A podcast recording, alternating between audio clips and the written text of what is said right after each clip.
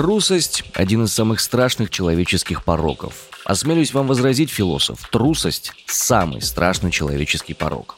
10 марта начинаем мы такой цитатой из Михаила Афанасьевича Булгакова, и сегодня поговорим о том, что будет происходить с здоровьем – с нашим с вами здоровьем, с учетом а, открывшихся обстоятельств. А куда делся коронавирус? Будем искать ответ на этот вопрос, потому что он действительно волнует некоторые пытливые умы, и пока люди здесь читают новости, они замечают, что отменяют QR-коды, что статистика по заболеваемости куда-то исчезла, и некоторые медиа быстренько переквалифицировались.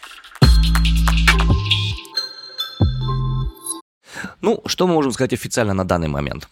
По состоянию на 9 марта было зафиксировано в России 3054 госпитализированных, выздоровело 92 732 человека и новых случаев было выявлено 58 675.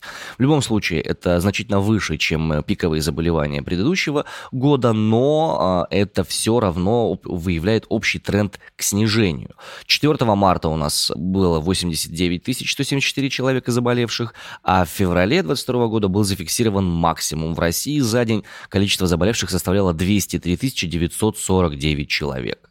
Так что есть общий тренд к снижению, но надо понять, этот тренд к снижению связан с тем, что действительно снижается эта история, или с тем, что просто уже люди перестали фиксировать, и всем уже стало просто плевать на фоне происходящих событий. Ну да, на самом деле замечание крайне любопытное, потому что я вот, например, зашла в телеграм-канал Оперштаба Москвы, официальный канал оперативного штаба Москвы, который на протяжении двух лет фиксировал ситуацию с коронавирусом и давал максимально полные данные ежедневно о том, какая статистика по ковиду сейчас у нас в стране. На данный момент, на протяжении уже нескольких дней, я вижу там новость такого характера. Ну, в общем, тут развенчание фейков о спецоперации, о наложенных санкциях и о всем прочем. Ну и в перемешку с этим есть, конечно, и данные по коронавирусу. Но вот э, телеграм-канал на почти 220 тысяч подписчиков немного переквалифицировался. И действительно, эм, постов о том, что есть фейк, а что правда, по мнению телеграм-канала Оперштаба Москвы, сильно больше, чем э, статистики по коронавирусу. Ну вот, например, за 9 марта я вижу пост о том, что московские врачи вылечили от ковида более 2,5 миллионов человек. Ой, подожди, он повторяется, этот пост. Ой, да, он 9 марта есть, этот пост. есть 8. Ой, и 7 тоже есть. И 6 есть. Как интересно. Также неясная информация по поводу вакцинации. Э, в России отмечается снижение скорости вакцинации. Она опустилась на 99 место по проценту вакцинированных. Раньше она была на великолепном 92-94 местах. Ну, знаешь ли, все-таки выше. Э, ну да, что именно влияет на ситуацию, сказать точно сложно.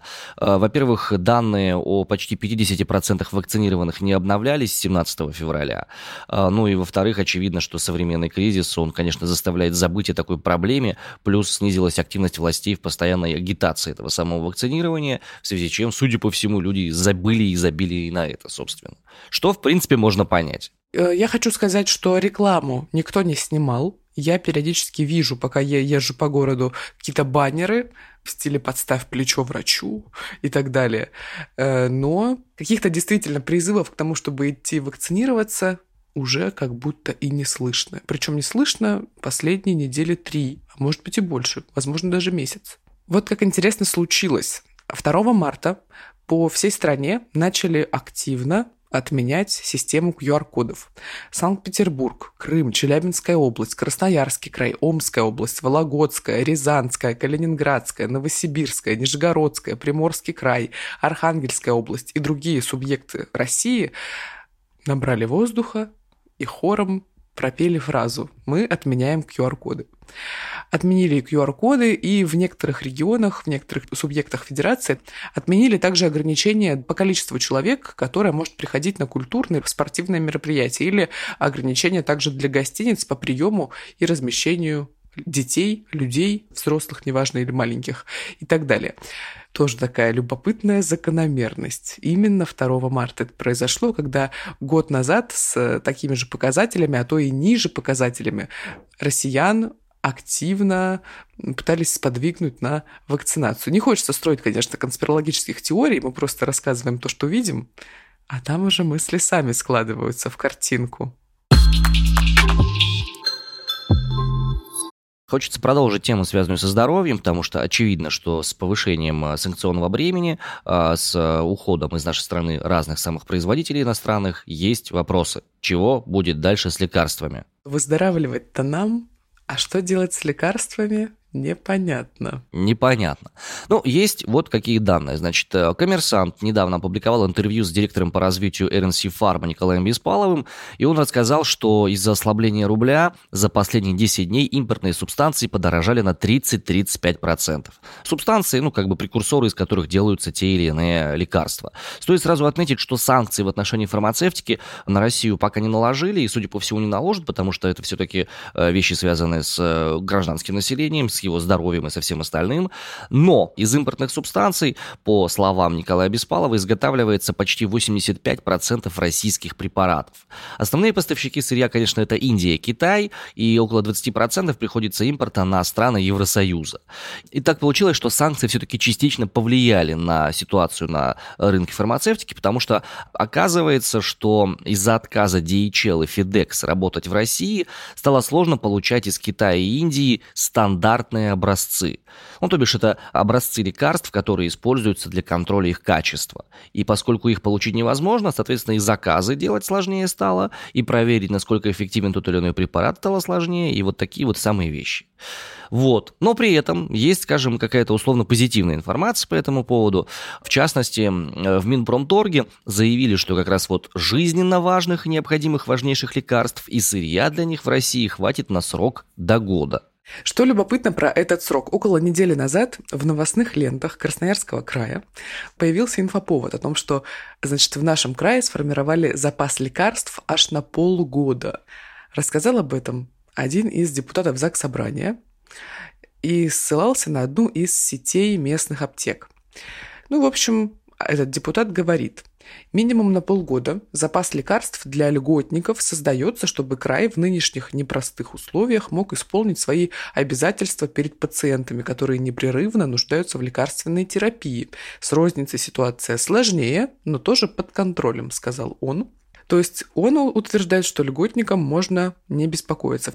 В частности, говорят о сформированном запасе препаратов для детей с муковисцидозом, а также для детей с болезнями сердца, сахарным диабетом и астмой.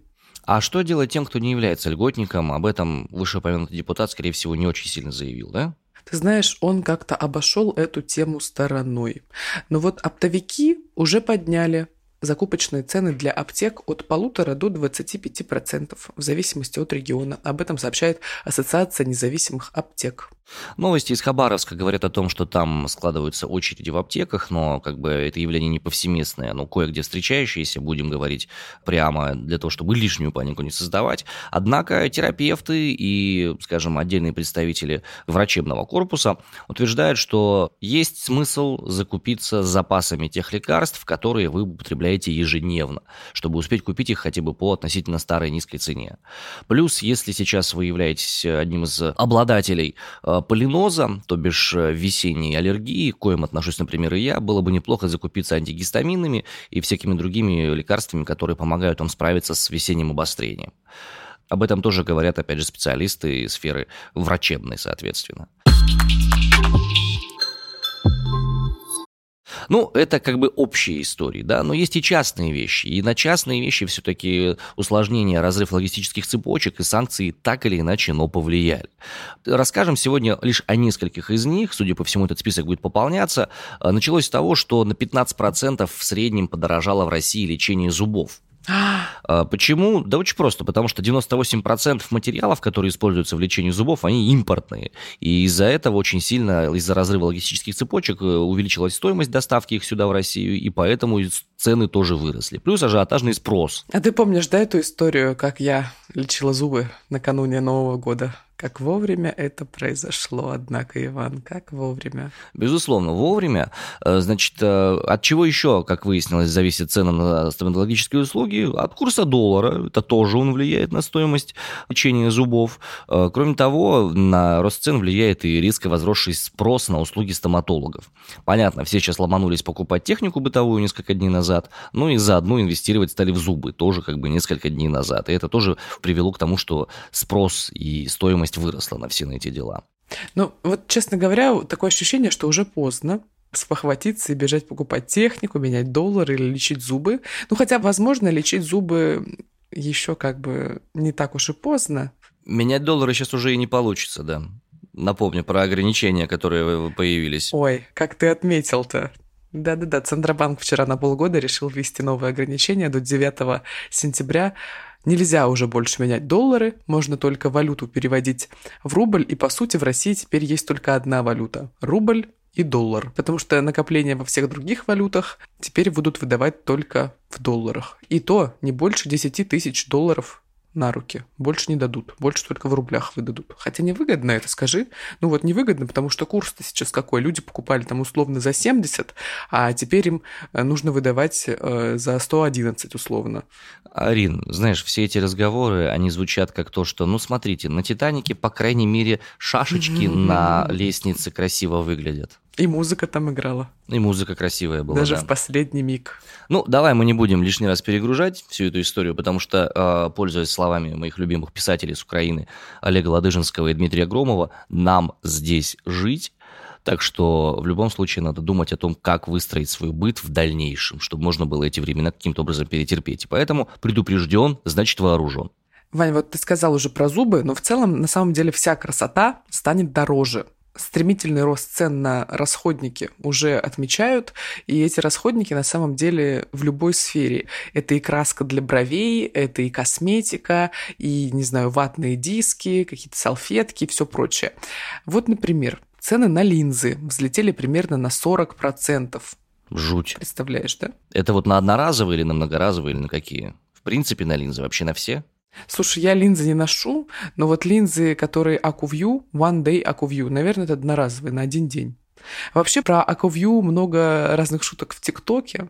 Люди просто приходят, закупают огромное количество пачек и уходят в надежде, что когда они придут, не знаю, там через пару месяцев, все еще можно будет купить линзы AcuView, потому что это бренд, принадлежащий компании Johnson Johnson. Вероятнее всего, на российском рынке эта компания в ближайшее время представлена не будет из-за санкций, потому что вот, например, у Акувью есть завод в Ирландии, и, вероятнее всего, эта фирма уже санкции на Россию наложила, скажем так.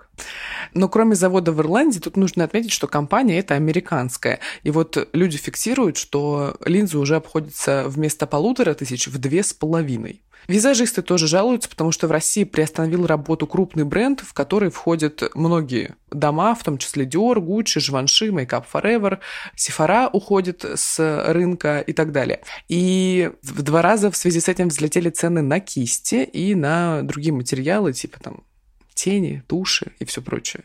Я понимаю, что, конечно, эта информация достаточно грустная, но по сравнению с теми вещами, которые происходят неподалеку от нас, это все, прямо скажем, имеет абсолютно минимальное, мизерное значение. Э, скажем так, ну, конечно, ситуация с э, красотой это так себе, но я всегда говорил, что естественная женская красота значительно лучше, чем вот это вот все нарисованное, вычурное, ненастоящее. Так хоть наконец-то мы будем видеть друг друга без масок во всех смыслах этого слова. Ну, можно и без одежды друг друга скоро увидеть, потому что из России одновременно ушли сразу несколько европейских брендов. Закрылись магазины H&M, Mango, Massimo Duty. Ой, ну тут, конечно, очень жаль. Кофточку за 8 тысяч уже не купишь. Pull&Bear Ойша, Зара, Страдивариус, Бершка и все прочие. Свою деятельность в России также прекратила интернет-ритейлер модной одежды ASOS и цены в китайском интернет-магазине Shein, я его называю так, может быть, кто-то как-то иначе его зовет, уже тоже взлетели почти вдвое. А вот общий оборот AliExpress Россия за 2021 год вырос почти на 50%. А что будет в этом году? Страшно подумать.